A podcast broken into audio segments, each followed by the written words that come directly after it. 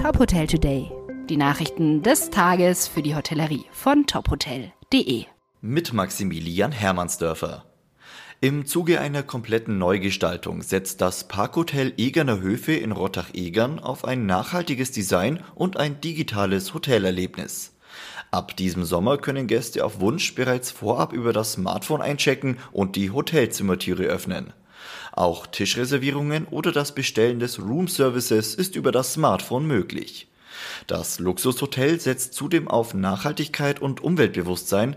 Laut Unternehmen wurde für Neubauten Holz aus heimischem Anbau verwendet.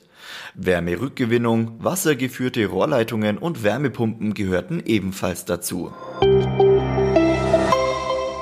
Die Corona-Wirtschaftshilfen wurden erst vor kurzem bis Ende September verlängert. In der Politik wird aber bereits über eine Verlängerung bis Jahresende diskutiert.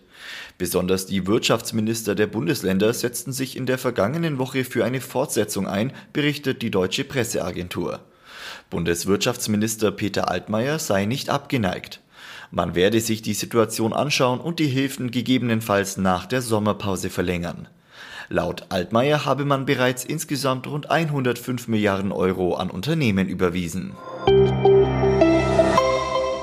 Nach mehr als 16-monatiger Schließung wegen der Corona-Pandemie dürfen in Schleswig-Holstein die ersten drei Diskotheken wieder öffnen, im Rahmen eines befristeten Modellprojekts.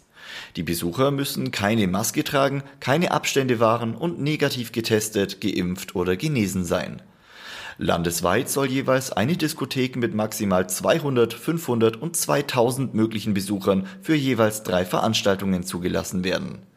Interessierte Disco-Betreiber können sich bis zum 2. Juli bewerben. Der Start soll frühestens am 20. Juli sein. Die Hotelgesellschaft Melia Hotels International hat die Eröffnung des Melia Frankfurt City Hotels bekannt gegeben.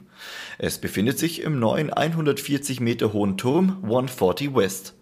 Das Hotel mit 431 Zimmern und Suiten belegt die Etagen 1 bis 23 des Gebäudes.